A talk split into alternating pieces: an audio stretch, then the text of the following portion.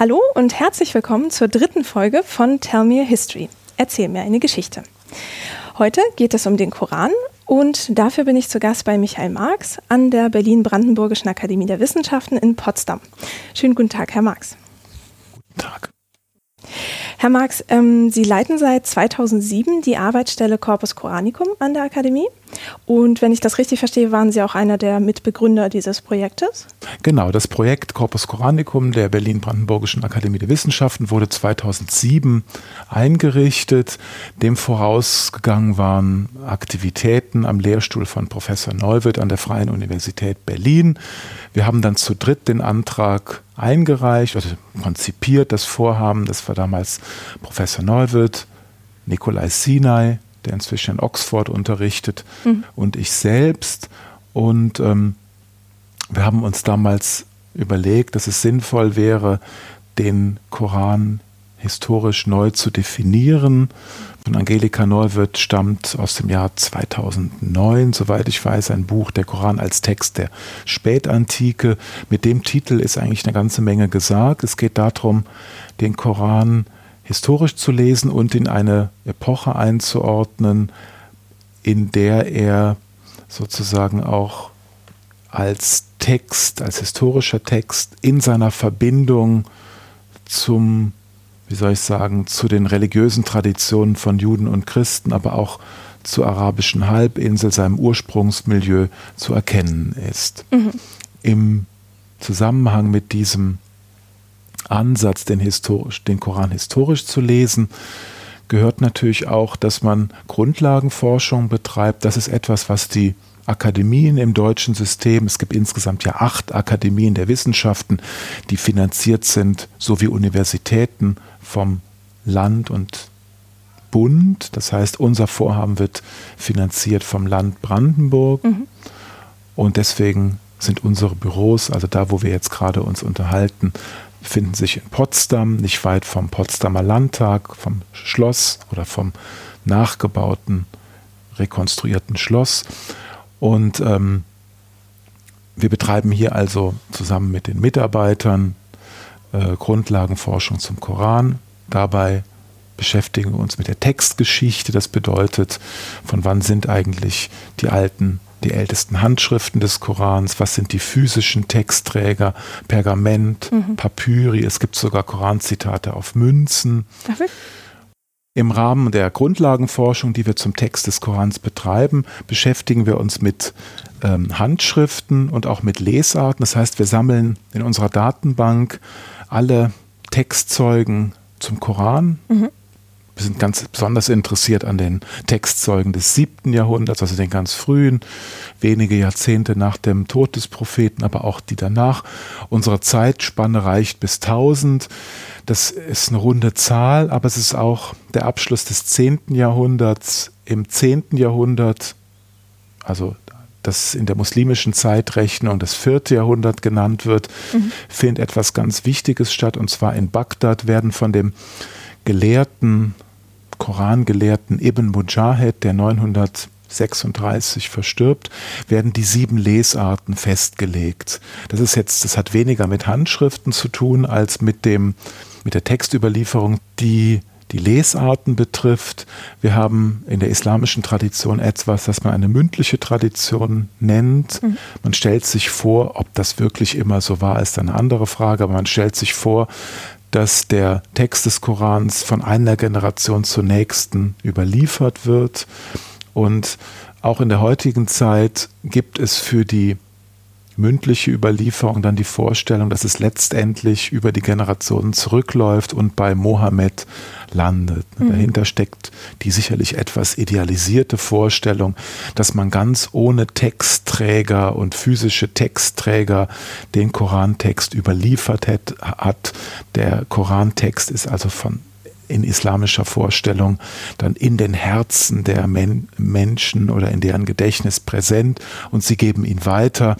Äh, uns wundert die Tatsache nicht, und es hat auch die muslimischen Gelehrten nie gewundert, dass es also Lesartenvarianten gibt, die sich dadurch einstellen. Das ist klar, wenn man sich sowas vorstellt wie stille Postspiel, mhm. jemand flüstert dem einen was ins Ohr, der andere gibt es weiter. Stellt man sich jetzt vor, der eine überliefert das seinem Schüler, der Schüler trägt es weiter.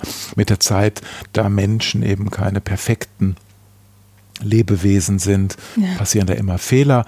Für uns ist wichtig, dass die Überlieferung des Textes selbst äh, für uns historisch gesehen mit zwei Trägern, Informationsträgern, mit zwei Medien zu tun haben. Hat das eine Medium ist das Buch, der Kodex in der damaligen Zeit auf Pergament, mhm. also auf bearbeiteten Tierhäuten, in der Regel äh, Tierhäute von Schafen, die seit der antiken Zeit ja als das Medium der Überlieferung äh, dienten.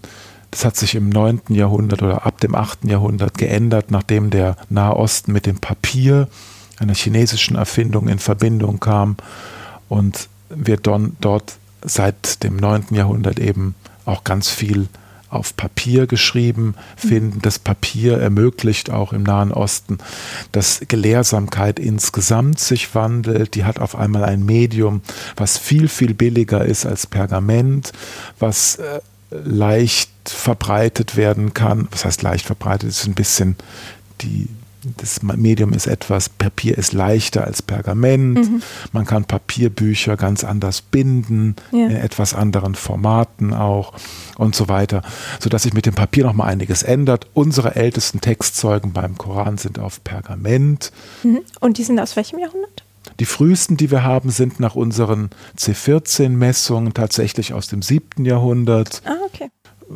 Irgendwie wahrscheinlich sogar schon um die Mitte des 7. Jahrhundert scheint es, wenn diese Messungen nicht ganz falsch seien. Man kann der Messfehler nie ausschließen. Wir haben allerdings so viel gemessen, dass wir irgendwie glauben, ja, es gibt anscheinend tatsächlich sehr, sehr frühe Koranhandschriften und die gehen tatsächlich bis ins 7. Jahrhundert mhm. zurück, anscheinend sogar bis vor die Umayyadenzeit. Um präzise zu sein, wird bei den C14, also bei den Messungen des radioaktiven Kohlenstoffs in den Pergamenten, das Todesdatum oder der Todeszeitpunkt des Tieres gemessen. Ja. Und der kann natürlich, wie man sich vorstellen kann, einige Zeit noch vor dem Beschreiben durch Tinte mhm äh, stattfinden.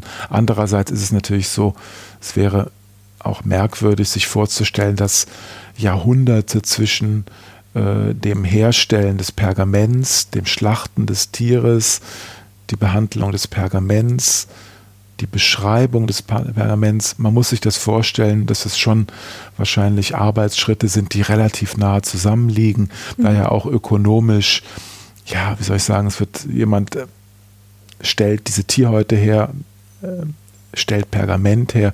Er hat auch wiederum ein Interesse, das schnell zu verkaufen und so weiter. Insofern, derjenige, der sie kauft, möchte die Handschrift auch wieder schnell verkaufen. Also das heißt, es macht keinen Sinn, sich diese Abstände in der die zeitlichen Abstände zwischen den Produktionsstätten sich sehr weit auseinanderliegend vorzustellen. Mhm. Textgeschichte untersucht unser Vorhaben also die physischen Textzeugen und die mündliche Tradition, so wie sie in der islamischen Gelehrtenliteratur festgehalten wird.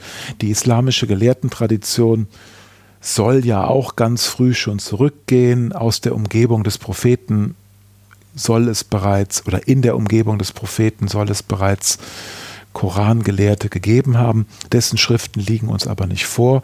Die ältesten Schriften, die uns vorliegen, sind so ab 750 zu datieren. Mhm. Also so gute 120 Jahre nach dem Tod von Mohammed. Man kann eher sagen, so 150 Jahre, so ab 800 geht das so richtig los. Mhm.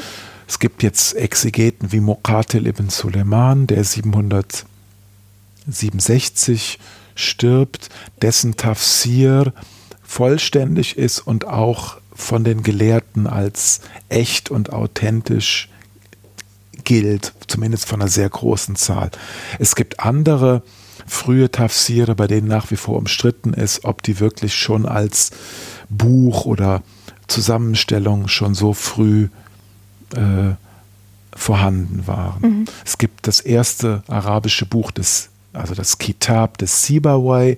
Das ist ein Grammatiker aus Basra, persischen Ursprungs, wobei das nichts Besonderes ist, weil ganz viele frühe Gelehrte, äh, gerade im Irak, äh, persischer Muttersprache waren, aber eben arabischer Gelehrtensprache. Das heißt, es waren wahrscheinlich Menschen, die zu Hause auch noch Persisch sprachen, aber trotzdem auf Arabisch, dem der Gelehrtensprache, die sich in der damaligen Zeit äh, sozusagen in den Städten des Iraks etablierte, schrieben diese Personen das erste Buch in der arabischen Literatur, wie es so heißt, nach dem Koran ist dann das Kitab von Sibawai, der 796 ungefähr stirbt, das heißt kurz vor 800, und dessen Buch äh, eine erste grammatische Beschreibung des Arabischen enthält. Und jetzt ist ganz interessant, zum Beispiel in diesem Buch des Sibawai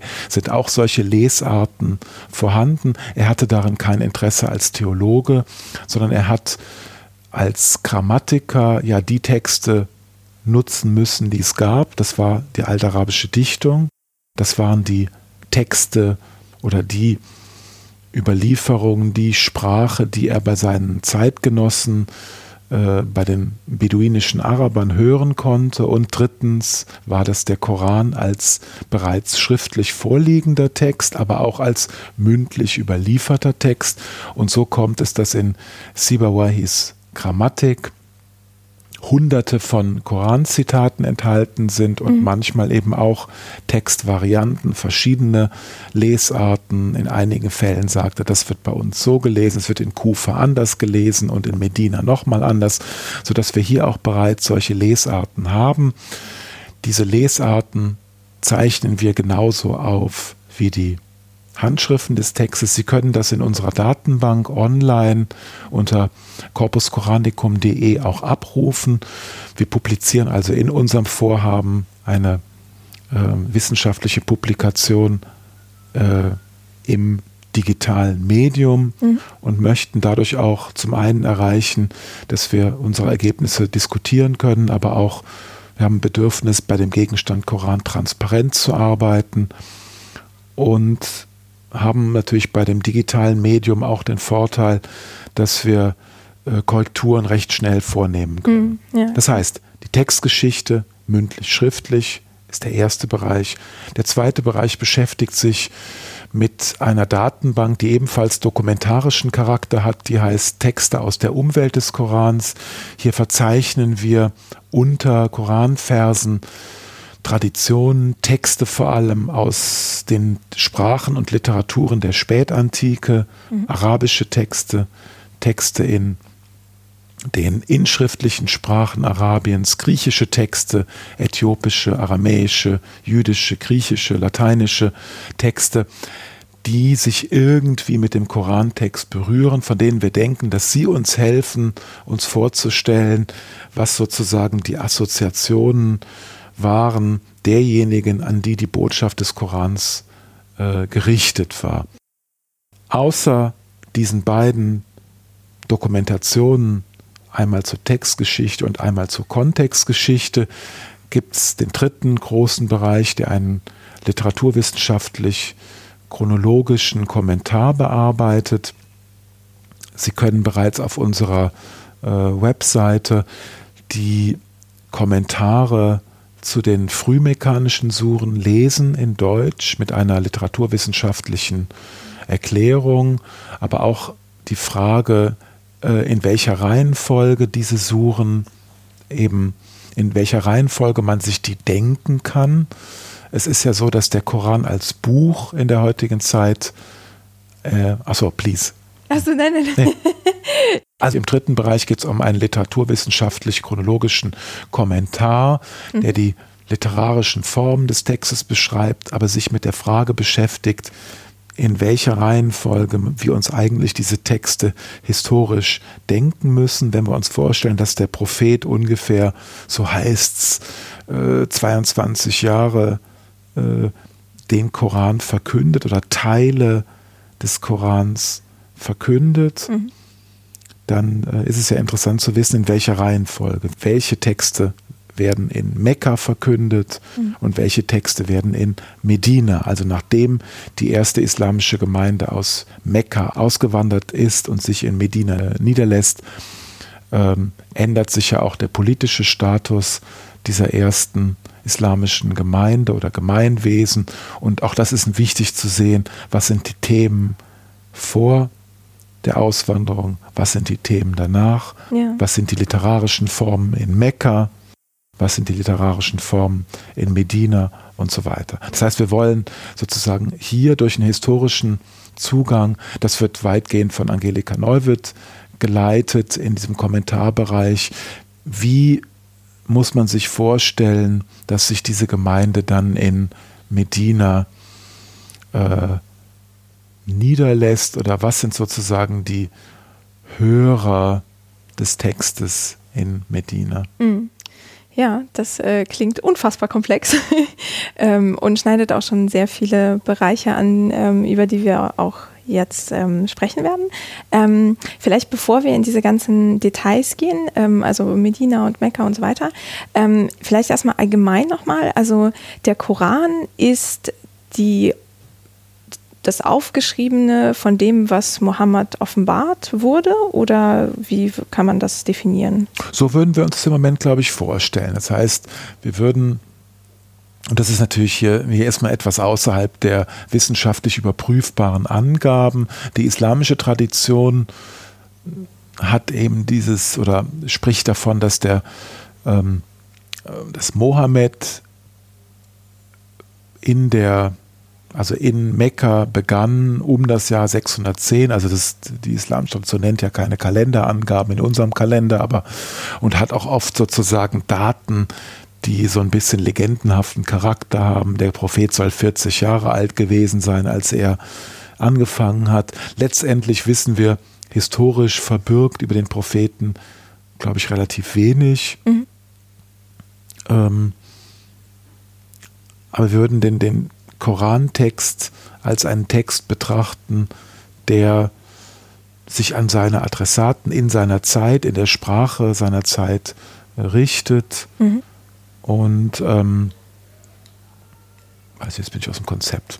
Äh, das macht, also es ging erstmal darum, das vielleicht so kurz zu definieren. Also ähm, ähm, weil das ja, glaube ich, von der Textart her etwas anderes ist als jetzt zum Beispiel die Bibel oder so. Genau, der Koran ist dadurch ausgezeichnet oder unterscheidet sich von, von der hebräischen Bibel dadurch, dass er, dass er kein narrativer Text ist. Der Koran enthält keine Rahmenhandlung. Es wird nicht gesagt, wann und wo wer diesen Text wem verkündet hat. Das ja. heißt, all das, was man normalerweise bei schriftlich fixierten Texten hat, dass man eine Einleitung hat.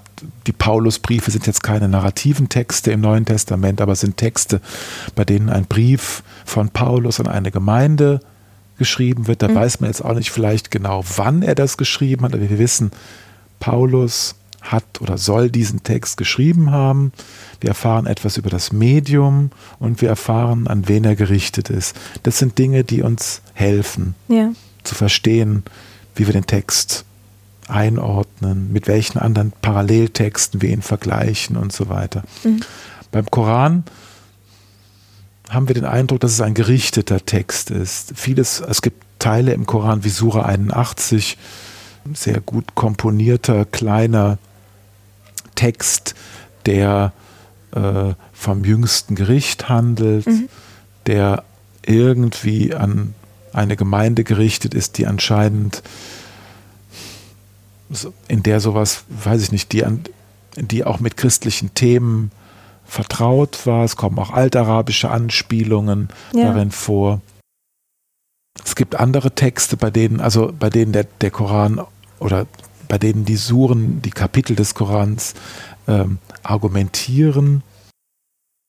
Vielleicht ist das ein ganz auffäll auffälliges Merkmal der äh, koranischen Texte, dass sie argumentierende Texte sind, oft auch polemische Texte.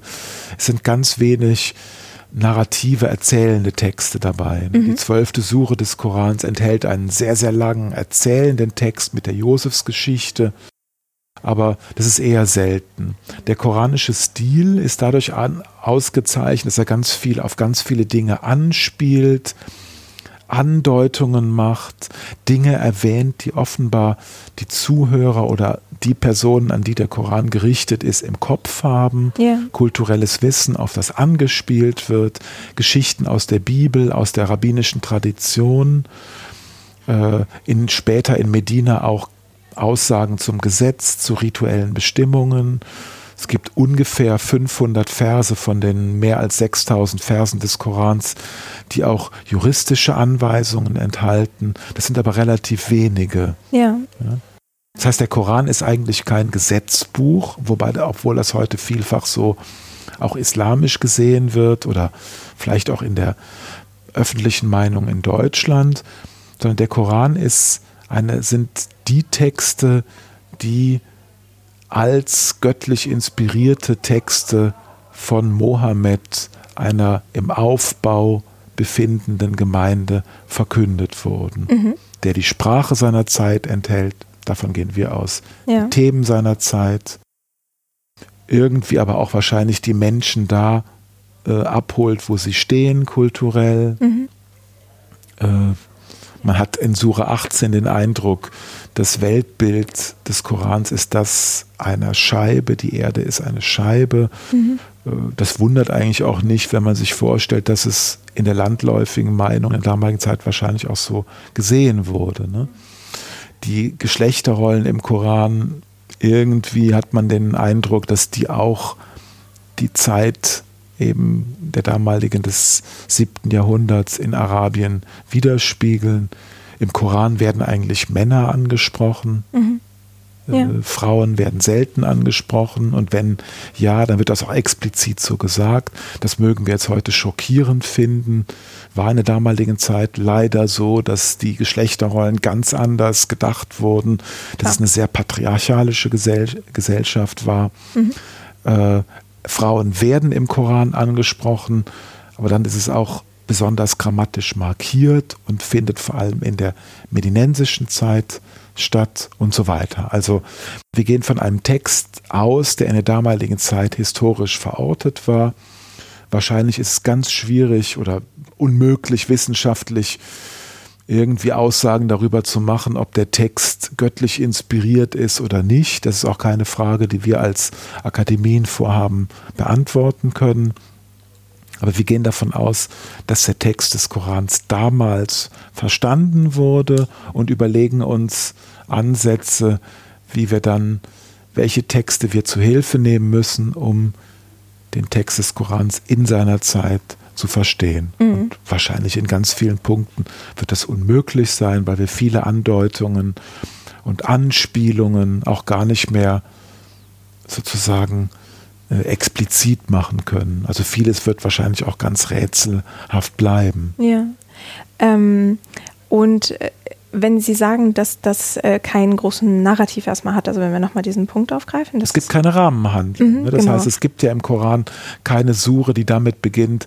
Und dann kam Mohammed in, dann traf Mohammed den Juden X aus der jüdischen Gemeinde von Medina, der ihn fragt, wie dies und das zu sein habe. Mhm. Darauf wurde dies und das. Diese Rahmenhandlung ist etwas, das uns die islamische Exegese dann mitteilt, deren Texte aber erst im zweiten, dritten Jahrhundert sozusagen eine ganz feste Form annehmen. Und da stellt sich schon die Frage, ob man diesen Texten dann so vertrauen kann. Wir können darüber schlecht urteilen, aber es ist interessant zu sehen, dass in der, in der exegetischen Tradition der Muslime diese Texte auch sehr umstritten sind. Anderes Beispiel will ich machen. Die erste Druckaus oder die, nicht die erste, aber die, die Druckausgabe des Korans im 20. Jahrhundert, die bis zum heutigen Tag wichtig ist, ist der Kairiner Druck von 1924, der in seiner ersten Auflage über jedes Kapitel, über jede Sure des Korans schrieb, ob sie in Medina oder in Mekka verkündet wurde. Das heißt, der einen ganz wichtigen Hinweis liefert zur Einordnung Mhm. der Rahmenhandlung. Ja. Das wurde in der zweiten Auflage ab den 50ern zumindest, also ab, der, ab den 50er Jahren in den ägyptischen Drucken weggelassen mit dem Hinweis, das ist zu umstritten, mhm. deswegen mhm. schreiben wir es gar nicht mehr in Textausgaben rein. Und ja. so sind eigentlich ganz, ganz viele oder fast alle exegetischen Angaben zum Korantext irgendwie umstritten positiv formuliert. Es gibt Ambiguität, Mehrdeutigkeit, Mehrdeutigkeit, die auch von den klassischen Exegeten wie Atabari aus dem 10. Jahrhundert. Mhm. von dem haben wir schon gehört im historischen Kontext. also sozusagen immer gegeben wird. Es gibt sehr wenig Koranverse bei Atabari, die eindeutig auf eine bestimmte Weise datiert werden, sondern die islamischen Exegeten der klassischen Zeit sind eigentlich immer gewohnt, dass es da mehrfach Möglichkeiten gibt. Mhm. Ähm, vielleicht eine kleine Wortklärung. Exegeten sind einfach Koraninterpretatoren oder? Genau, mit Exegese bezeichnet man Deutung. Das ist ein griechischer Begriff, der im sozusagen in der christlichen Theologie verwendet wird. Der arabische Begriff ist Tafsir. Mhm. Deutung kann man sagen, Erklärung. Die Erklärung des Korans ist natürlich ein ganz wichtiger Punkt. Ja. Ähm, zu dem kommen wir später vielleicht nochmal. Vielleicht kommen wir darauf noch später, genau. genau. Ähm, Sie sagten jetzt äh, aber, äh, Sie sprachen von Suren. Äh, das heißt, auf, einen bestimmten Aufbau hat der Koran schon? Oder, also wenn es diesen übergeordnete Geschichte jetzt nicht gibt, aber gibt es trotzdem Teile, in die man das irgendwie einordnen kann? Der Koran ist, besteht ja in den heutigen Übersetzungen und in den arabischen Ausgaben, in den arabischen Druckausgaben aus 114 Kapiteln, mhm. deren Ordnungskriterium immer noch nicht vollständig bekannt ist. Ein Ordnungskriterium ist Länge, mhm. aber die Länge ist nicht das Ordnungskriterium. Das heißt, äh, äh grob gesagt, abgesehen von der ersten Sure, die so etwas ist wie eine Einleitung in den Text mit dem wichtigsten islamischen Gebet, mhm. ist die zweite Sure die längste Sure, die dritte Sure die zweitlängste. Ich glaube, bei der vierten und fünften stimmt es dann nicht mehr ganz. Mhm. Grob geht es nach Länge. Wenn man dann aber genau guckt, wird das immer wieder durchbrochen. Vielleicht weil andere Kriterien dazugekommen sind, dass man Texte der Länge nachordnet ist in der Antike und Spätantike üblich. Die Paulusbriefe im Neuen Testament sind der Länge nach äh, geordnet.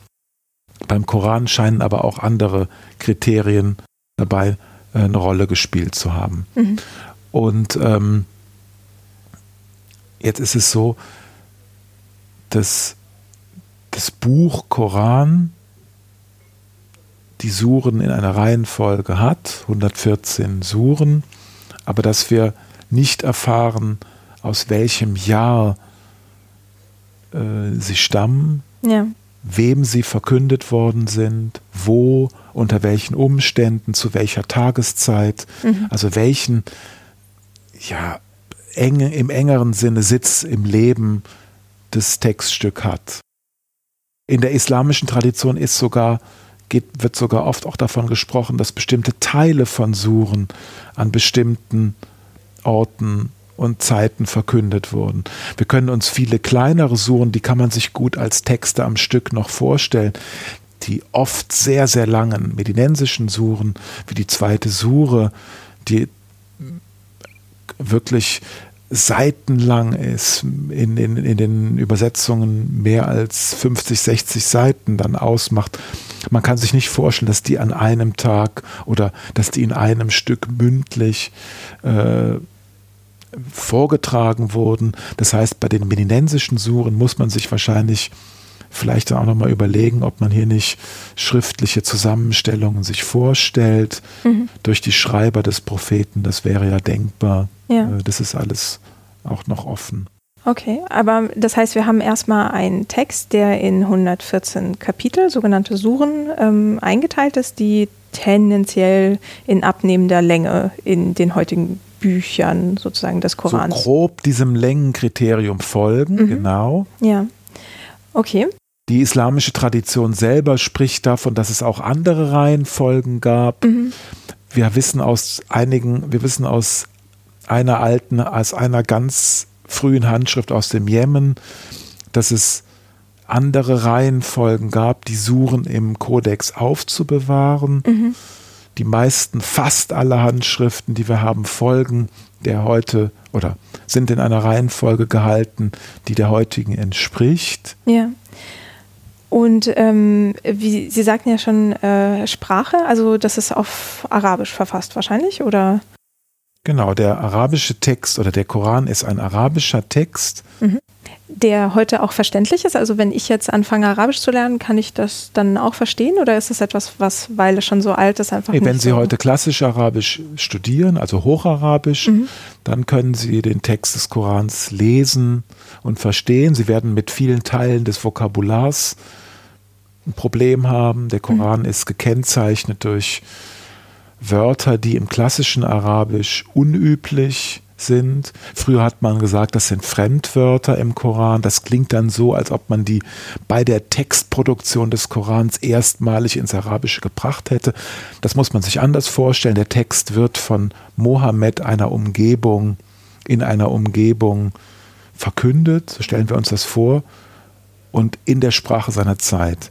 Arabien im siebten Jahrhundert war mit seiner war mit der Umwelt verbunden. Mhm. Die arabische Sprache beinhaltet durch persische, griechische, syrische, aramäische und andere Fremdwörter bezeugt, dass bereits im siebten Jahrhundert in die arabische Sprache in Westarabien ganz viele Texte oder ganz viele Ausdrücke aus den benachbarten Sprachen bereits eingegangen waren seit vielen Generationen.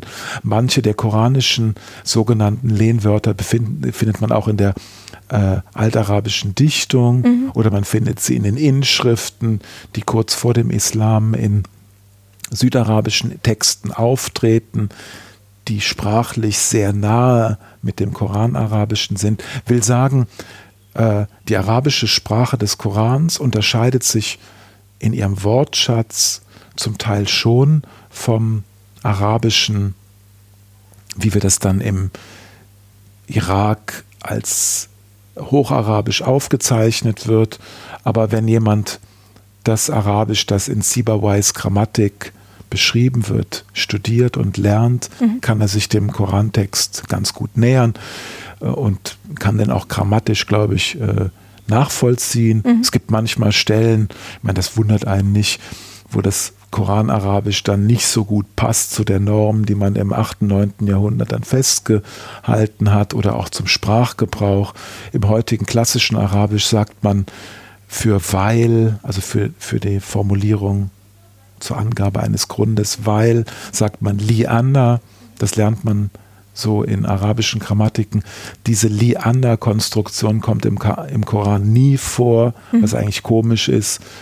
Sozusagen, jetzt kann man schlecht davon ausgehen, dass man sozusagen im Koran keine kausalen Bezüge hergestellt hat. Das wird schon gemacht, wird aber anders mhm. gemacht. Mhm, ja. Will sagen, das ist eine sprachliche Form, die auch vielleicht noch zu einer Zeit entstand, als nicht alle Regeln festgelegt waren. Das Arabische hat ja als Sprache eine Vorgeschichte. Es gibt Inschriften aus der Antike, aus dem ersten Jahrhundert oder um die Zeitenwende herum bereits in inschriftlichen Sprachen, die Texte enthalten, die sehr nahe dem Arabischen ist, aus Qadiyat el-Fau zum Beispiel, die um die Zeitenwende herum entstehen, in südarabischer Schrift aufgezeichnet.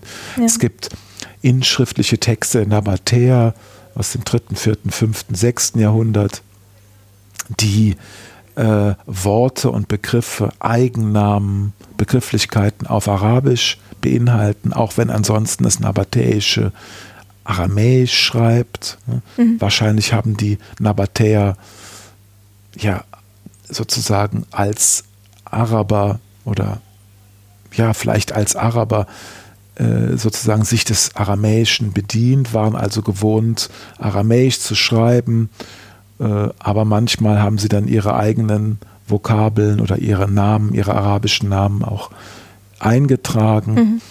Mhm. Äh, wahrscheinlich geht das Arabische hat das Arabische zum ersten Mal im 6. Jahrhundert zur Zeit der Kinder, der Stamm der Kinder, die zum ersten Mal ein arabisches Reich vor dem Islam hatten, mhm. Imrul Qais, der berühmte, also der arabische König, der mit äh, den Byzantinern und auch mit den Persern sozusagen diplomatisch in Verbindung stand. Ja. Wahrscheinlich ist die ist in, in seiner Zeit in einem vielleicht kleinen Maß statt das Arabische auch zum ersten Mal eine Art Kanzleisprache gewesen. Mhm. Oder das Arabische wurde vielleicht in der Zeit der äh, Kinditen, wie man sie auch nennt, also des Stammes der Kinda mit A am Schluss geschrieben, wurde zum ersten Mal zu einer interarabischen äh, Verkehrssprache. Mhm, ja. ähm, der Koran von diesen Texten aus dem Reich der Kinder ist schriftlich nichts erhalten. Die poetischen Texte äh, sind in der späteren islamischen Zeit gesammelt worden, zum Teil auch, um damit die Sprache des Korans zu verstehen. Mhm. Das heißt, die ganz, ganz frühen äh, Erklärer oder Gelehrten der Araber, die Grammatiker, aber auch die Lexikographen aus dem 8. und 9.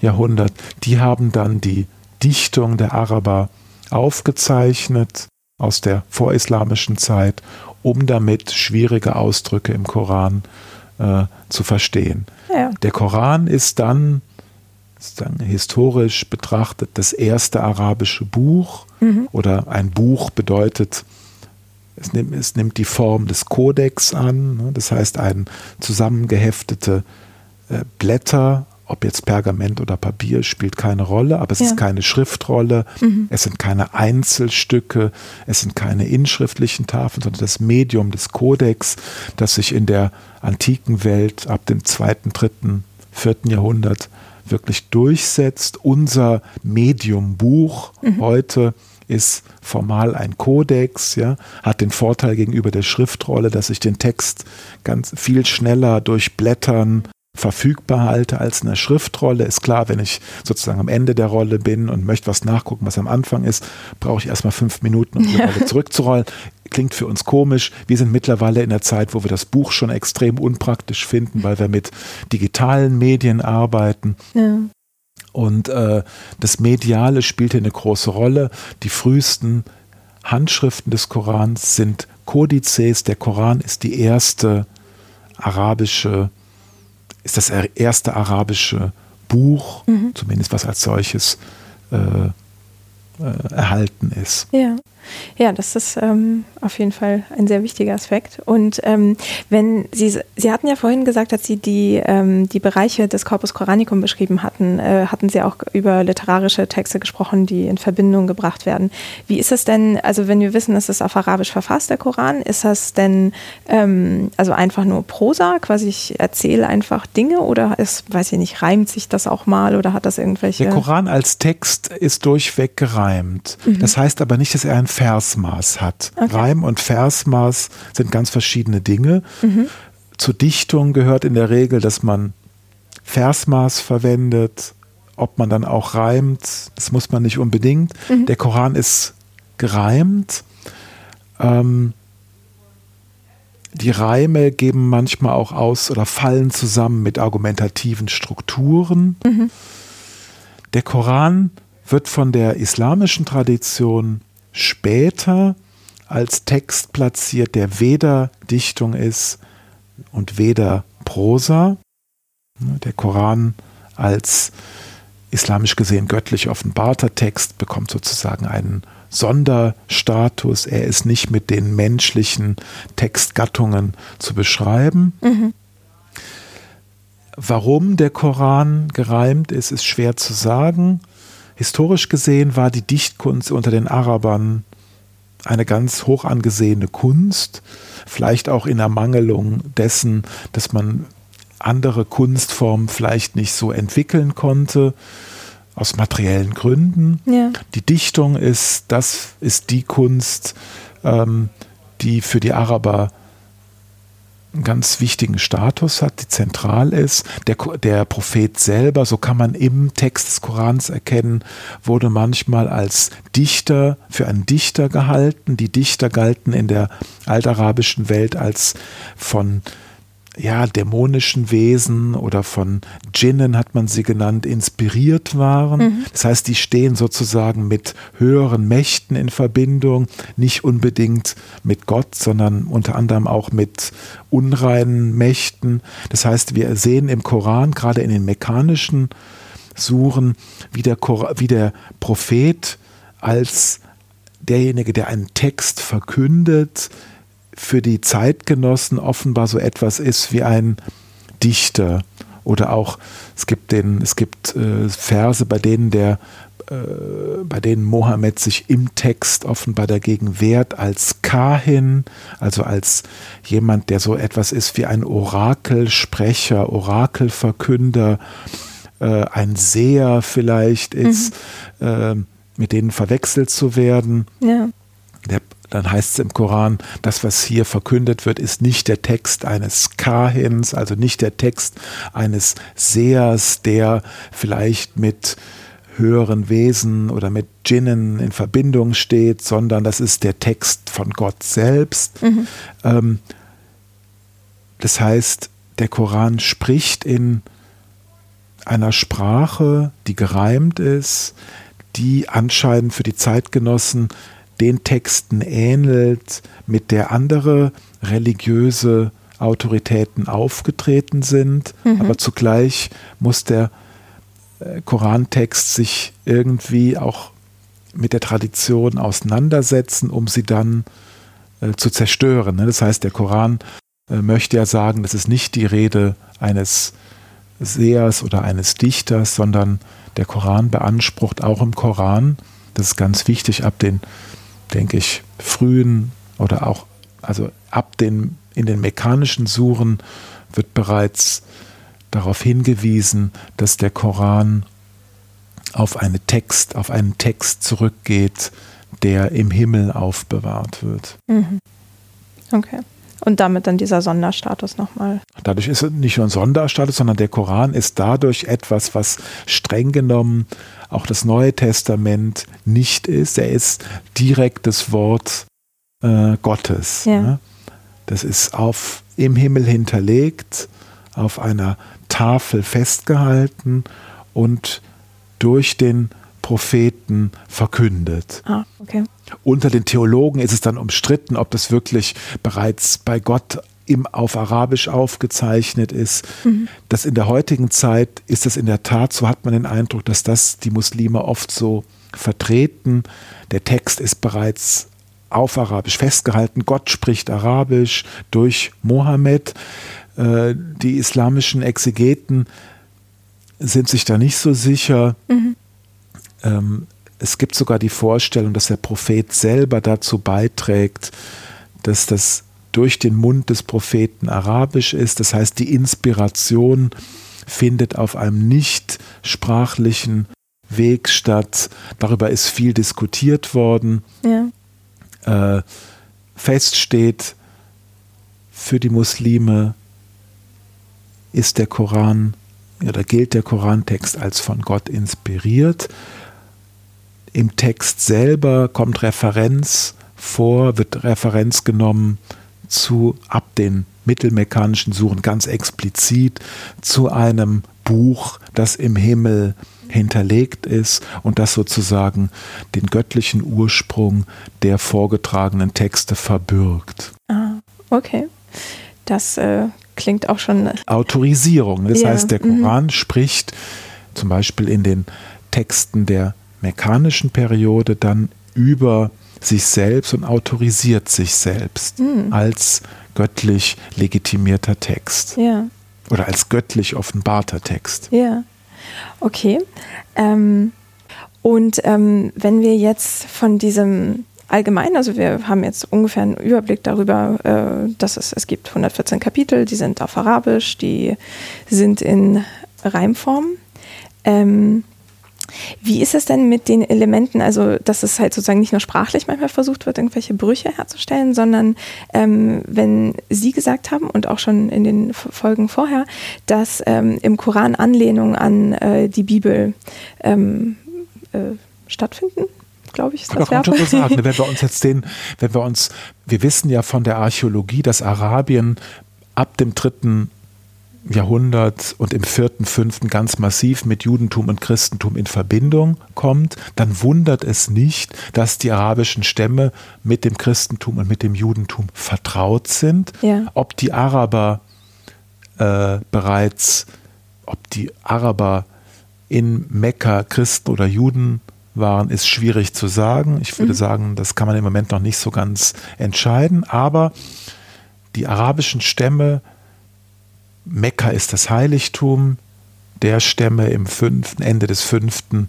und Anfang des sechsten Jahrhunderts. Die arabischen Stämme sind mit Judentum und Christentum bekannt. Mhm. Archäologisch inschriftlich ist ab 400, ab 402, 403 gibt es keine Inschrift mehr, die sozusagen heidnische Gottheiten verehrt aus Südarabien oder auch in Westarabien ganz allgemein. Mhm. Das heißt, das Heidentum ist archäologisch und inschriftlich nicht mehr nachweisbar. Ja. Das heißt nicht, dass es nicht gegeben hat, aber die hm. sozusagen die mondänen Kulte, die großen Kulte, die Kultformen, Tempel, Inschriften der Adligen, der Mächtigen, der Stammesführer, der Könige machen keinen Bezug mehr, nehmen keinen Bezug mehr zu heidnischen Gottheiten. Insofern ist es kein Verwundertes nicht, dass auch um das Jahr 610 in Mekka ähm, wie soll ich sagen, in den in einem Text, der offenbar dort verkündet wurde,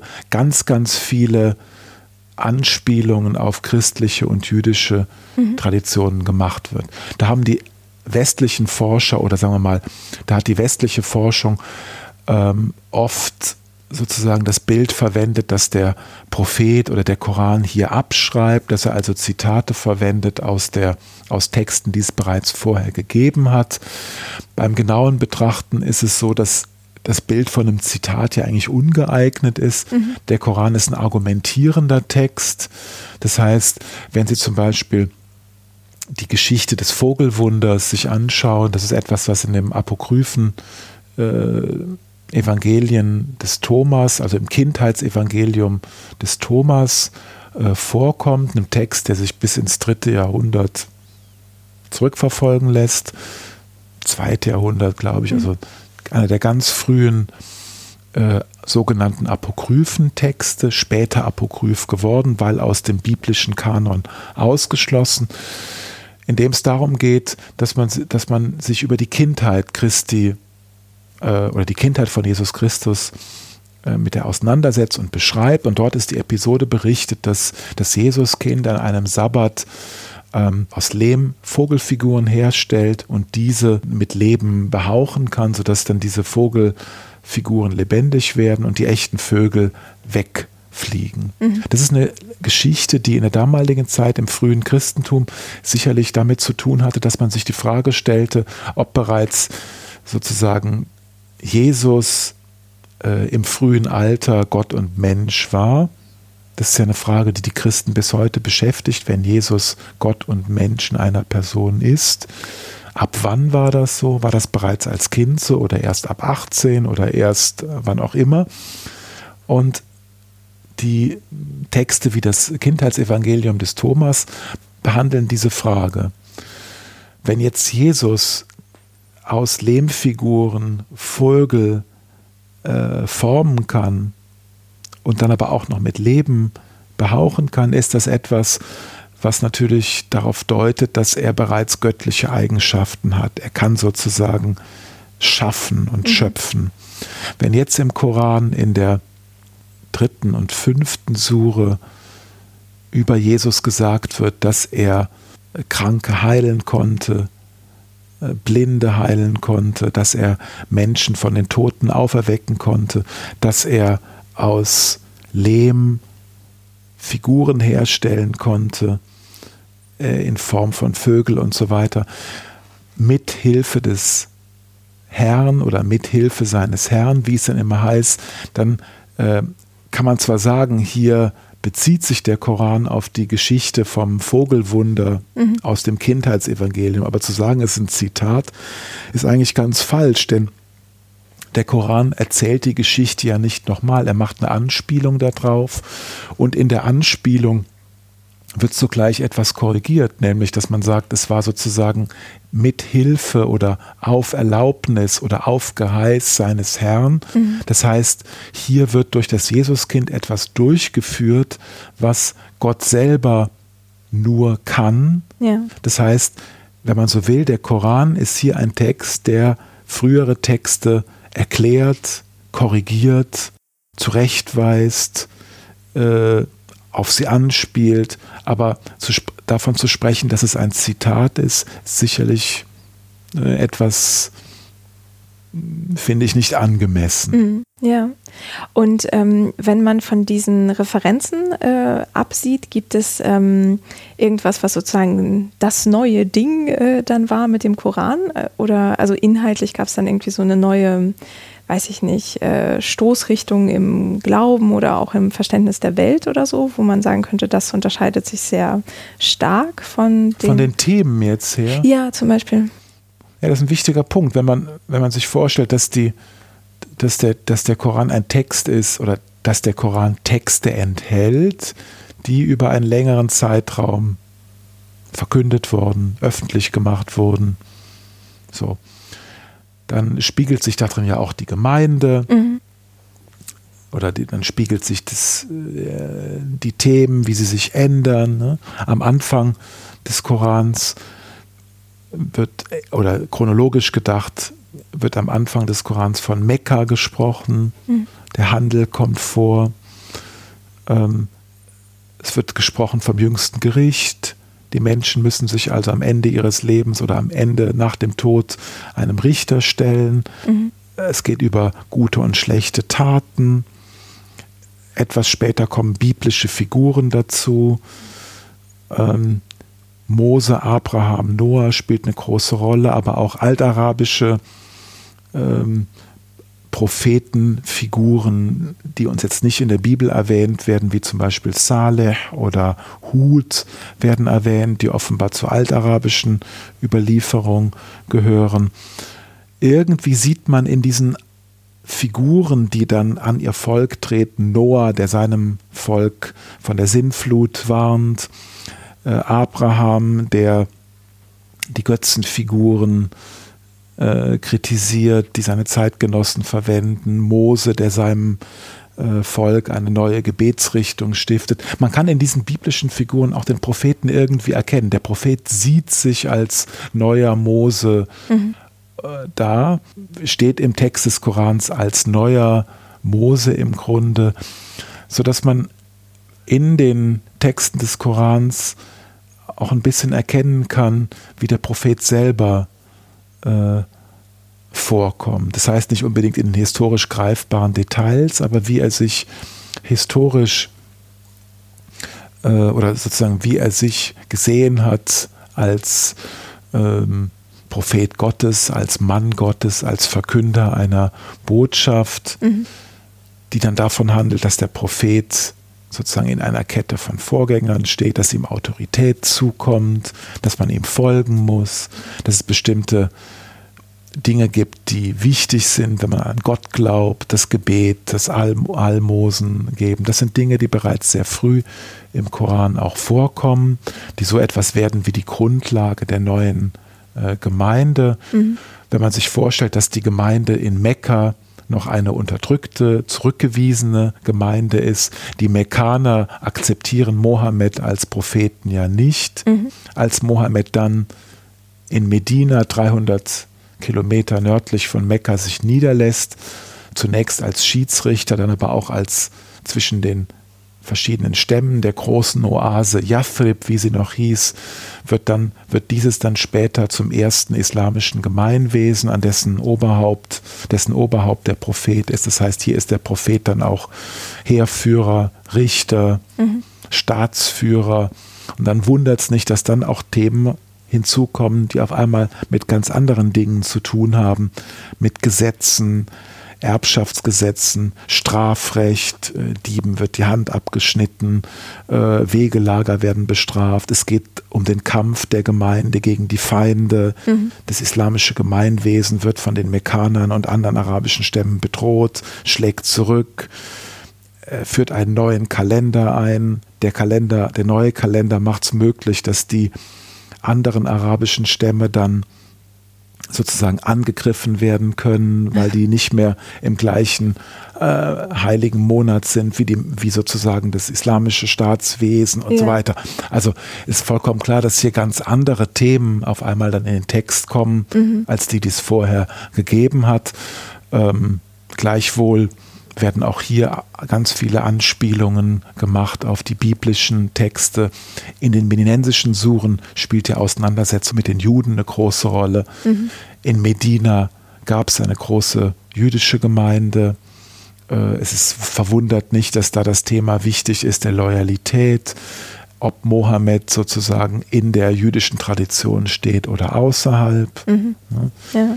Äh, das, das Wort Ummi, was oft von arabischen Lexikographen und Erklärern des Korans als Analphabet verstanden wird, als derjenige, der nicht lesen kann, mhm. hat wahrscheinlich eher mit Umot HaOlam, also dem hebräischen Begriff für Völker der Welt. Mhm. Das heißt, äh, aus jüdischer Sicht gibt es ein auserwähltes Volk mit den Propheten und es gibt die anderen Völker, Umot HaOlam, also die Ummas der Welt. Mhm. Und so ist Ummi wahrscheinlich ein Nabi al-Ummi, der Ummi-Prophet ist also der Prophet aus jüdischer Perspektive, der aus den Völkern der Welt stammt. Mhm. Hier kann man ganz gut sehen, wenn ich andere Texte dazu nehme, wenn ich also weiß, dass in der rabbinischen Literatur im Verständnis der Juden sozusagen zwei Kategorien von Völkern existieren, von denen die einen Ummot Ha'olam heißen, dann kann ich auch vielleicht dieses Ummi, ein rätselhafter Begriff, der von der späteren Tradition als analphabetisch verstanden wird, kann ich ganz anders einordnen in seiner Zeit. Ja. Ähm, es verwundert auch nicht, dass in jeder Religion äh, bilden sich Wundergeschichten aus.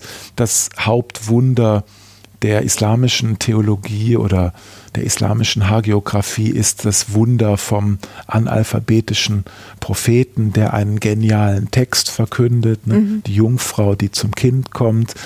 Der Prophet ist Analphabet und kommt zu einem durchkomponierten, äh, stilistisch ausgearbeiteten, äh, perfekten Text. Das ist äh, einer der späteren wie soll ich sagen, Wundervorstellung im Islam. Das Wunder, das sprachliche Wunder des Korans ist im Korantext ja selber noch nicht mit den Begrifflichkeiten dargestellt, die wir das, wie wir das dann später kennen. Mhm. Wir hatten eben erwähnt, dass der Text des Korans von einer sprachlichen Auseinandersetzung spricht. Also ist der Koran, äh, der Text, die sprachliche Natur des Textes hat dazu geführt, dass offenbar manche altarabischen Hörer sich an die sehr erinnert fühlten oder an die Dichter, an die altarabischen Dichter. Hier war hier ist Konkurrenz. Mhm. Im Koran heißt es an einer Stelle, äh, wenn ihr sozusagen glaubt, einen ähnlichen Text bringen zu können, dann tut das. Das heißt, sprachliche Form gilt auch etwas als sozusagen Garantie für den Inhalt oder für den Herkunft, zu sagen, das, was hier verkündet wird, ist doch sprachlich etwas ganz anderes als das, was altarabisch sozusagen vorher da war. Mhm. Gleichwohl gibt es nicht das Dogma der Unnachahmlichkeit des Korans, wie es dann im zweiten Jahrhundert der islamischen Zeit, also in unserem 8., 9. Jahrhundert äh, entsteht und das in der heutigen islamischen Vorstellung ganz starken Charakter hat, nämlich die, also einen ganz starken, eine ganz starke Position einnimmt, nämlich die Vorstellung, dass der Korantext einzigartig ist, unübertreffbar, er kann nicht nachgeahmt werden. Das sind Dinge, die entstehen, glaube ich, ganz selbstverständlich dann, wenn sozusagen Texte permanent zirkulieren. Der Korantext ist von seiner Funktion in der ersten Zeit wahrscheinlich eher ein Gebetstext als alles andere. Ja. Der Koran wird rezitiert, schön gelesen, sehr bald auch schön geschrieben. Mhm. Spätestens ab 700 gibt es sehr schöne Kalligraphien bereits oder kalligraphische Ansätze. Äh, das Gebet ist den Muslimen aufgetragen. Im Gebet wird der Koran gelesen. Die mhm. erste Sure muss gelesen werden, aber auch andere Suren sollen oder können gelesen werden. Wenn man sich vorstellt, dass ein Text immer wieder rezitiert wird, auswendig gelernt wird, weitergegeben wird, dann verwundert es auch nicht, dass so ein Text ja, auf Deutsch sagt man heute, der wird dann Kult. Mhm. Ja, das heißt, wenn ich einen Text, wenn ich sozusagen, ähm, keine Ahnung, ähm, wenn ich einen Text wie äh, Pulp Fiction 20 Mal sehe, ja dann muss der Film auch so sein. Mhm. Dann kann ich den auswendig, dann muss jede Sequenz der folgen, der sie eben folgt. Mhm. Das muss so sein. So funktionieren wir Menschen. Es wird dann Kult. Ja. Ja. So ist das beim Koran auch. Äh, der Koran ist zweifellos ein durchkomponierter, stilistischer, stilistisch ausgearbeiteter äh, Text, dessen Strukturen ich aufzeigen kann. Mhm. Die Strukturen sind regelmäßig äh, die Anordnung folgt bestimmten Mustern. Das sind Dinge, die ästhetischen Regeln entsprechen. Dafür kann man dann sagen, das ist ein schöner Text, aber eben auch ein Text, der ganz, ganz oft immer wieder gelesen wird. Jeder versucht, ihn anders zu lesen von seinen sozusagen auf der Rezitationsseite. Mhm. Äh, man orientiert sich vielleicht auch an musikalischen Vorbildern anderer Rezitationen anderer heiliger Texte in der, in der Umgebung. Eine Koranrezitation erinnert an die Texte, die die syrischen Christen rezitieren, auch von den Tonleitern, ah, okay. die dort verwendet werden. Ist ja klar, ich meine, die Menschen in, in Arabien oder Syrien, die frühen Muslime, waren ja auch musikalisch in einer bestimmten Tradition drin. Ja. Und so wie die syrischen Christen oder die Juden im, im Levante-Raum, die Juden in Syrien, die ja auch im Synagogengottesdienst musikalisiert lesen, ähm, ob man das dann selber so nennt, ist eine andere Frage. Ein äh, muslimischer Imam würde sich nicht so gern vielleicht anhören, dass es, dass man Koranlesung als Musik beschreibt, aber mhm de facto ist es ja ein melodiereicher Gesang und ja. der natürlich auch als Kunstform das weiterträgt, äh, wo die Menschen nun mal stehen. Ja. Hm. Ähm, ja, das ist vielleicht eine ganz gute Überleitung äh, zu ähm, der Redaktion auch des Textes. Also wenn Sie auch gesagt haben, es wurde anfangs vor allem mündlich irgendwie überliefert, dann oder rezitiert oder in irgendeiner Form. Ist schwierig nachzuprüfen. Ne? Wir, wir können wir können der islamischen Tradition glauben oder wir können ihr nicht glauben. Eine Zeit lang hat man gesagt, die islamische Tradition kann man in Müll werfen. Das stimmt nicht. Sie ist gänzlich erfunden. Ich würde eher sagen, die ist sozusagen, äh, die islamische Tradition ist, ist 200 Jahre später sozusagen konstituiert worden. Sie enthält aber ganz viele Dinge, die irgendwie auch alt sind. Vielleicht nicht alles oder nicht die nicht die Gesamtausrichtung ist 100% alt oder die Komposition, aber viele Einzelelemente sind ganz alt. Äh, die Textgeschichte des Korans lässt sich zurückverfolgen zu materiellen Textzeugen in relativ großer Zahl. Wir haben ungefähr, wir haben mindestens 2000 Seiten, also verteilt auf 60, 70 größere Fragmente, die bis ins siebte Jahrhundert zurückreichen oder ganz sicher vor 750. Ja. Das heißt, einige Jahrzehnte, 50, 80, 100 Jahre nach dem Propheten. Das ist wahnsinnig früh verglichen mit den Handschriften des Neuen Testaments, die ja in ihrer großen Masse das zweite, dritte Jahrhundert zurückgehen. Wir haben nichts aus dem ersten Jahrhundert. Wir haben islamisch gesehen ganz, ganz viel aus dem ersten Jahrhundert. Allerdings in der Regel Koranhandschriften, keine exegetischen Texte, auch keine juristischen Texte. Mhm. Äh, der Koran ist ein ganz, ganz alter Text. Ähm, Und aber der wurde ja schon irgendwann, ähm, ja, wie soll man sagen, Sie hatten ja am Anfang von Lesarten gesprochen, also quasi. Na, die Lesarten, die Lesarten erkennen wir in den Handschriften. Dort sind sie dann in den, also das heißt, in Handschriften können wir manchmal äh, erkennen, wie es gelesen wurde. Ab dem 8. Jahrhundert werden auch sozusagen Zeichen verwendet in Form von farbigen Punkten, mit denen die Vokale gelesen werden. Mhm. Also das kann man schon erkennen. Aber die Lesarten der islamischen Tradition, die wird uns ja materiell erst zugänglich in Quellentexten aus dem späten 8. und 9. Jahrhundert. Die sieben Lesarten, die bis zum heutigen Tag die mündliche Tradition enthalten. Sieben festgelegte Lesarten gibt es seit Ibn Mujahid, also seit dem 10. Jahrhundert. Mhm. Die werden in Bagdad mit Wissen und irgendwie auch durch Durchsetzung der politischen Instanzen durchgesetzt, zum Teil gegen die islamischen Gelehrten, mhm. von denen viele die Festsetzung dieser sieben nicht so gut fanden mhm. und so. Aber sozusagen die Handschriften bringen uns ins erste Jahrhundert oder christlich gerechnet ins, achte Jahrhundert, äh, ins siebte Jahrhundert. Die frühen Lesarten der Muslime sind erst in Texten materiell erfasst, die im späten achten 9. Jahrhundert liegen. Mhm. Und das heißt dann in diesem 10. Jahrhundert, in dem diese sieben Lesarten irgendwie verschriftlich, festgelegt. genau, festgelegt wurden. Ähm, das heißt, da wurde quasi von oben bestimmte Versionen des gesamten Textes irgendwie? Ähm Von oben ist schwierig zu sagen. Ein Gelehrter in Bagdad, Ibn Mujahid, der hat sieben Lesarten festgelegt, mhm. nach denen offiziell gelesen werden durfte. Mhm. Offiziell heißt öffentlich. Ah, ja. Das heißt, sie gehen in eine Moschee und dort darf dann nur noch in diesen sieben in eine der sieben Lesarten gelesen werden. Die sind auch meistens, also die sieben Lesarten entsprechen regionalen Traditionen mhm. von Mekka, Medina, Damaskus, Basra und Kufa mhm. und sieht vor, dass sozusagen, also fünf regionale Traditionen und dann gibt es für die Stadt Kufa drei verschiedene. Kufa war ein wichtiges Zentrum mit ganz unterschiedlichen gelehrten Traditionen. Es war auch das Zentrum, was sozusagen ganz nah an Bagdad liegt. Vielleicht hat man aus dem Grund drei Lesarten von Kufa festgeschrieben.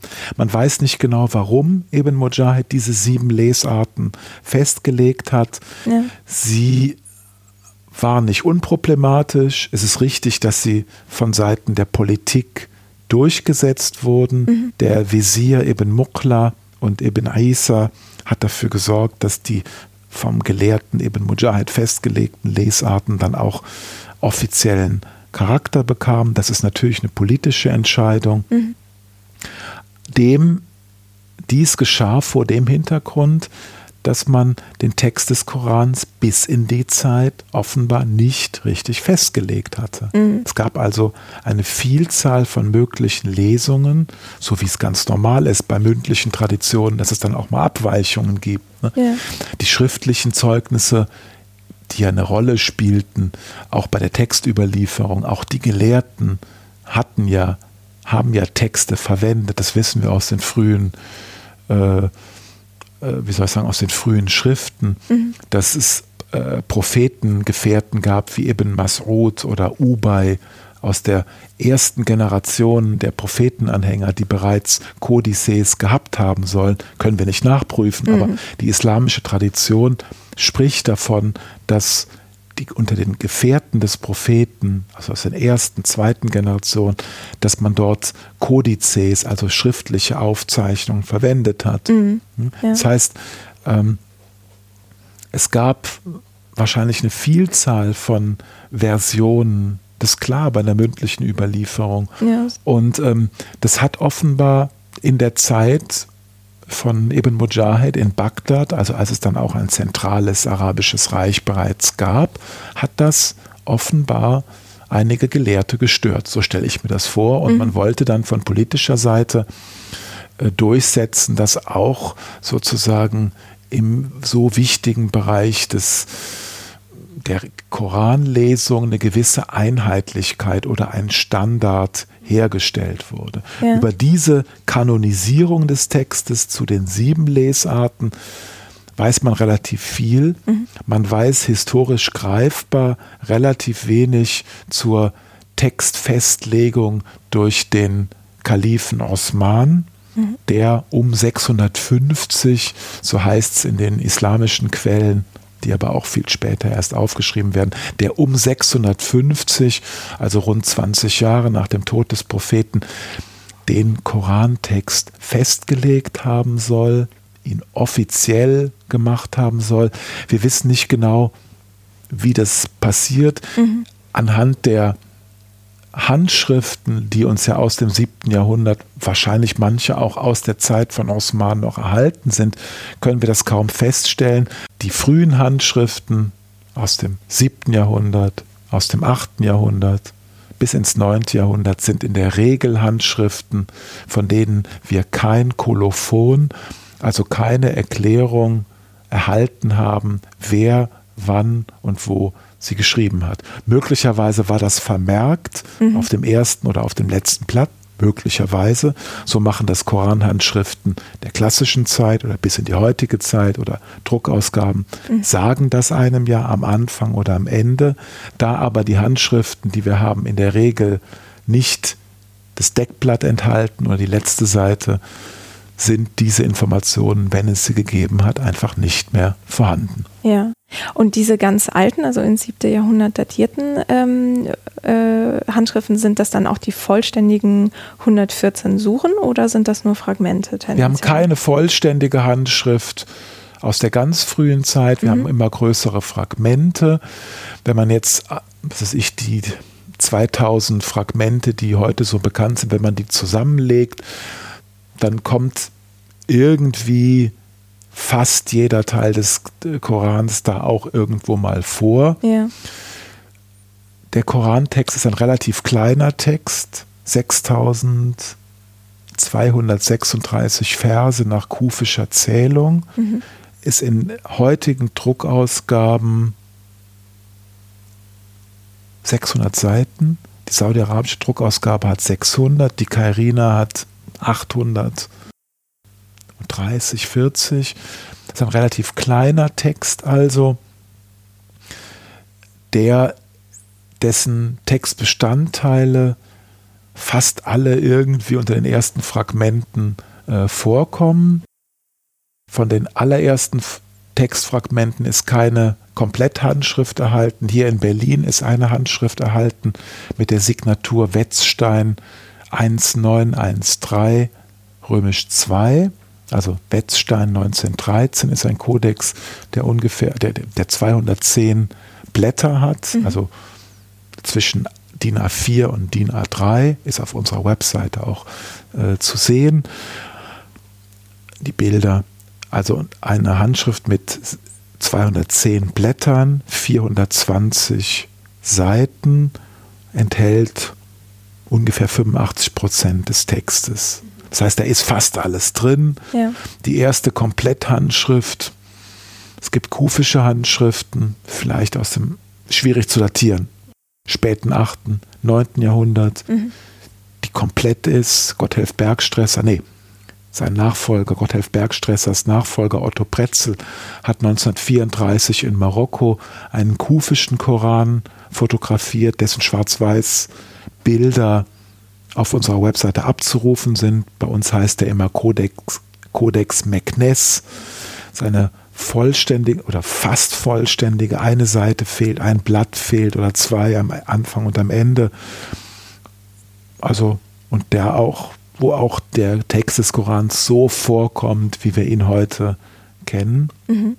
Also der Textbestand des Korans ist schon ein sehr einheitlicher Textbestand. Es gibt, wie gesagt, Abweichungen, kleinere Abweichungen im Text, in den grammatischen Ausformulierungen, bei der Lexikographie, im Wortlaut, Akkusativ, Nominativ, Genitiv, unterschiedliche Syntax. Der Textbestand selber ist von seiner Bedeutung her relativ homogen. Mhm. Das heißt, ich kann zwar einerseits sagen, von den sieben Lesarten, die Ibn Mujahid äh, festlegt, die sieben Lesarten aus dem 10. Jahrhundert in Bagdad festgelegt, die finde ich so in ihrer engen Festlegung, in ihrem Wortlaut, nie in den frühen Handschriften. Es gibt immer Dinge, die abweichen. Ja. Gleichzeitig ist es von der Bedeutung, wenn man es übersetzt, immer relativ eng beieinander. Der eine sagt Malik Yaumedin, der andere liest Malik. Das heißt, eines ist der König des Gerichtstages, bei dem anderen ist es der Herr des Gerichtstages. Mhm. Bei Sure 19, Vers 19 ist es in der heute üblichen Lesart in der Türkei, die sogenannte Lesart Hafs, die auch in ganz Asien verwendet wird, so dass man liest, dass der Engel Maria verkündet, Li ahabalaki rolaman sakian, das heißt, der Engel sagt zu Maria, ich bringe dir ein lauteres oder ein reines Kind mhm. oder ich bin gekommen, dir zu verkünden, Liaha Balaki Rolaman Sakian, damit ich dir bringe einen reinen Jungen äh, in der Lesart Nordafrikas oder in der Lesart Warsch, wie sie die Marokkaner oder Senegalesen lesen, ist es, sagt der Engel, damit er in Klammern, also Gott dir bringt mhm. einen Jungen und so. Solche Unterschiede gibt es schon. Ja. Der Textbestand selber ist sehr eng beieinander. Es gibt eine Palimpsest-Handschrift aus Sanaa, die wir auch in unserem Vorhaben äh, rekonstruieren. Das heißt, eine Handschrift, deren erste Schicht ausradiert wurde, um sie neu zu beschreiben. Mhm. Wir haben für 70 Prozent die unterliegende Schicht äh, sozusagen grafisch rekonstruiert und dabei festgestellt, äh, dass es dort manchmal größere Unterschiede gibt im Text, die allerdings jetzt auch nicht weiter sind als das, was uns von der islamischen Tradition unter den Lesarten des ersten, zweiten, dritten Jahrhunderts berichtet wird. Das heißt, es gibt hier eine relativ große wie soll ich sagen, Kenntnis von Lesarten, Textvarianten, Abweichungen äh, in der, wie soll ich sagen, im Schrifttum der islamischen Gelehrten. Mhm. Und das wird zum Teil auch wiedergespiegelt in den physisch noch erhaltenen Textzeugen des siebten Jahrhunderts. Ja. Und ähm, also das heißt, diese Abweichungen innerhalb äh, oder zwischen diesen sieben Lesarten waren jetzt nicht so, dass man sagen würde, dann bedeutet der komplette Koran oder ein komplettes äh, Kapitel irgendwas. Nee, die liegen von der, die Lesarten liegen von der Bedeutung her ganz eng beieinander. Mm, ne? okay. Das sind oft grammatische Fragen, Nuancen. Äh, meine, es ist ja vollkommen klar, dass auch zum, dass der, der, bei, bei so einem alten Text dessen sprachliche Erschließung ja auch in der islamischen Gelehrsamkeit immer schwierig war, ist ganz vieles ungeklärt. Mhm. Die Syntax ist ungeklärt, die Texteinteilung ist umstritten. Es gibt große Unterschiede unter den Rechtsschulen, je nachdem, ob man eine Pause setzt oder nicht an einer bestimmten Stelle. Ja. Solche Dinge sind ganz wichtig. Das ist ja klar. Und bei den Lesarten äh, gibt es Unterschiede die die Grammatik betreffen, die eine Wortform betreffen. Mhm. Es gibt aber auch ganz viele Dinge, über die kein Streit besteht. Ja. Was nicht heißt, dass es garantiert jetzt so gewesen sein muss. Ne? Ja. Unter den Lesarten ist umstritten, ob der Prophet oder sozusagen Abraham im Koran, ob er Ibrahim heißt oder äh, Abraham oder Ibraham. Das ist unter den Lesarten umstritten. Das ist für uns ganz interessant, weil man sich ja doch fragen kann, wieso ist es Ibrahim und nicht Abraham. Und jetzt gibt es eben unter den Lesarten tatsächlich auch die Lesart Abraham oder Abraham, also mit einem A am Schluss anstelle eines I und so. Also das heißt, hier werden bestimmte Dinge diskutiert mhm. in der Tradition. Die Tradition kennt keinen geschlossenen Text, sondern kennt immer nur einen Text, der Lesarten bereits kennt. Und ähm, das ist auch etwas, was sich in den Handschriften widerspiegelt. Das heißt, mhm. die Handschriften der frühen Zeit lassen für uns nicht immer erkennen, welcher Text genau war. Ist vollkommen klar, eine frühe Handschrift schreibt keine Vokale, also bleibt das auch offen. Mhm. Und sie schreibt auch nicht immer die sogenannten diakritischen Zeichen, mit denen also die Buchstaben eindeutig geschrieben werden. Manche, manch, manche Buchstaben im Arabischen müssen noch durch Punkte eindeutig bestimmt werden, mhm. ob es ein T ist, ein B, ein N zum Beispiel. Ja? Ja. Wenn das dann fehlt, dann weiß man es gar nicht genau. Und kann das dann nur aus dem Kontext irgendwie erschließen, was das heißt. Ja, offenbar sind das, sind das, sind das Texte, äh, sind diese frühen Handschriften von jemandem aufgeschrieben worden, der, man muss davon ausgehen, dass für die Leute vieles klar war, ja, dass sie Mhm. nicht alles eindeutig schreiben mussten. Ja. Und sie setzen aber alle auch Punkte, also das heißt, alle Handschriften, auch die frühen Handschriften, setzen diese diakritischen Punkte, sodass es offenbar manchmal ein Bedürfnis war, an einer bestimmten Stelle, das dann den Text eindeutig festzulegen, wobei man in der Zeit noch nicht eindeutig festlegte, wie die Vokale waren. Mhm. Ja. Und äh, sagen Sie, bei dieser ähm, Festlegung auf die sieben Lesarten, war das dann der Punkt, an dem auch diese äh, Anordnung äh, stattfand, der 114 Suren der Nee, Länge nee, nach? die war das schon 114 vorher? Suren sind ja bereits in, all, in den aller, allermeisten frühen Fragmenten ist die Reihenfolge nicht abweichend. Ah, okay. außer in einem frühen Textzeugen oder in zwei, also Palimpsesten, Handschriften, die wieder beschrieben wurden. Da gibt es offenbar eine andere Reihenfolge. Das heißt, wir haben noch eine jemenitische Handschrift, wo es eine andere Surenabfolge gibt. Also das sind aber die Ausnahmen von der Regel. Der Text des Korans ist in der Regel in den gleichen Reihenfolgen oder Abfolgen der Kapitel überliefert. Hier könnte man sich tatsächlich vorstellen, dass das vielleicht unter den ersten Kalifen vielleicht nicht festgelegt wurde, aber dass dort vielleicht eine Abfolge auch irgendwie offiziell gemacht wurde. Es ist interessant, dass die islamischen Gelehrten davon sprechen, dass es bereits, dass es unter den ersten Prophetengefährten unterschiedliche Reihenfolgen in den Kodizes gab. Mhm. Okay. Und nennt auch Reihenfolgen, also in, in dem, bei dem klassischen Autor Suyuti, in dessen Koran-Kompendium äh, wird, werden auch Reihenfolgen angegeben im Kodex von Ibn Mas'ud, einem Prophetengefährten. Es wird eine Reihenfolge angegeben für den Kodex des Ubay, ein weiterer Prophetengefährte. Mhm. Werden die Zahlen auch genannt, in welcher Reihenfolge die dort gestanden haben. Sprich, für die Muslime ist es kein Tabu gewesen, dass die Reihenfolge im Kodex eine andere war. Mhm. Es ist für heute, für uns erstaunlich, dass wir das auf Pergament dann sehen können. Das ist was Neues. Inhaltlich ist es eigentlich nichts Neues. Ja, okay. Ähm, und ähm, als Sie sagten, die Nummern äh, wurden aufgeschrieben das, und äh, der Koran wird ja auch rezitiert oder auswendig gelernt. Das heißt, wenn ich jetzt einem äh, belesenen, den Koran kennenden Muslim sage 1919, dann äh, weiß er, was er zitieren muss? Oder wie läuft Mit den das? Zahlen funktioniert das in der Regel nicht. Die Muslime verwenden weniger die Zahlen, als wir sie verwenden. Mhm. Jetzt mal. Sondern die nehmen dann, die nennen den Vers mit dem Anfang, Mhm. mit den Anfangs, mit den ersten drei Worten zum Beispiel.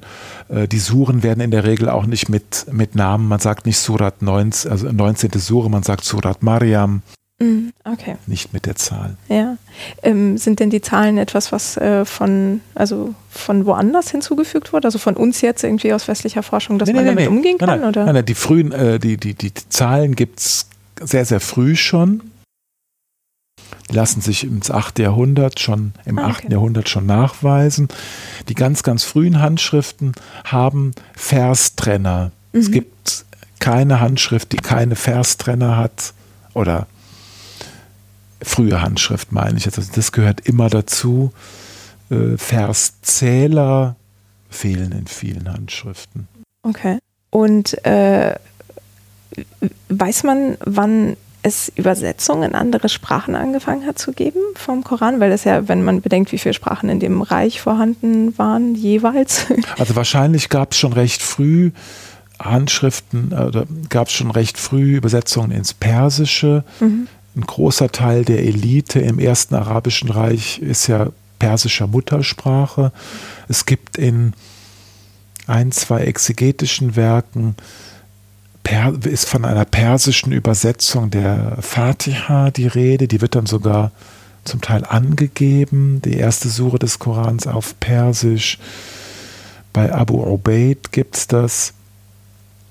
Aber ähm, eine komplette Übersetzung ist uns nicht überliefert. Mhm. Es gibt Fragmente von griechischen Übersetzungen aus, der, aus dem 9. Jahrhundert. Mhm.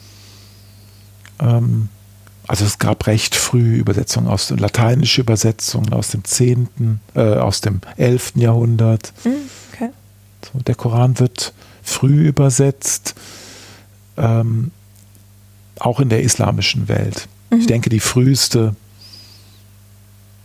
islamische Sprache wird Persisch wahrscheinlich gewesen sein, zumindest das, was für uns so greifbar ist. Ja. Von den nicht-islamischen Sprachen wird es wahrscheinlich auch recht früh schon Teile gegeben haben, die man ins Syrische übersetzt hat. Mhm. Ähm, und eben ganz wichtig, byzantinische Koranübersetzungen, Johannes von Damaskus, der ein Traktat geschrieben hat im siebten, also über die, über den, über die Religion der Muslime, könnte vielleicht schon Teile übersetzt haben. Mhm. Das, ich glaube, also wir haben keine Koranübersetzung aus dieser Zeit. Im 9. Jahrhundert gibt es sowas dann in Griechisch. Ah ja, okay. Sind Fragmente überliefert von mhm. einer wahrscheinlich vollständigen Koranübersetzung. Und auf Deutsch gibt es den ja mittlerweile auch, richtig? Genau. Gibt es ganz viele äh, auf Deutsch. Ähm, was ist die älteste auf Deutsch? Das müsste ich jetzt nachgucken, das weiß ich nicht. Mhm. Okay. Vielleicht nochmal ähm, dann zum Abschluss. Wir haben ja jetzt sehr viel ähm, historisch äh, beleuchtet, auch die Textgeschichte. Ähm, äh, wie sieht das denn mit der Bedeutung oder der Funktion äh, des Korans im, sagen wir, alltäglichen muslimischen Kontext aus? Also ähm, können Sie vielleicht was dazu sagen, wie der benutzt wird? Nee, der, die wichtigste, also die, eine ganz alte Funktion des Textes ist die liturgische Funktion im Gebet. Wenn ein Muslim betet, muss er Koran lesen. Mhm. Das heißt, ein islamisches Gebet kann nur stattfinden, indem der Betende Korantext, nämlich die erste Sure des Korans und dann auch im Ritualgebet oder im Pflichtgebet auch einen anderen Textteil, muss er rezitieren. Das ist ja eine ganz, eine ganz wichtige Textfunktion. Ja. Darüber hinaus gibt es seit alters her wahrscheinlich auch sowas wie magische Textfunktionen. Der Koranlesung begleitet wichtige Anlässe, Feiern, Beerdigungen, Hochzeitsfeiern, bei denen wird der Koran gelesen. Mhm. Es gibt ganz viele Amulette, Kunstgegenstände, äh, Vasen, Architektur, die von Koranversen geschmückt ist. Mhm. Es gibt Koranverse, die gelesen werden, äh, um sich vor Gefahr zu schützen. Es gibt Rüstungen, Helme, Brustpanzer, die Koranverse tragen. Es gibt Amulette, die ein Haus schützen sollen, auf denen dann der Thronvers steht oder der Lichtvers oder die letzten drei Suren des Korans und so weiter.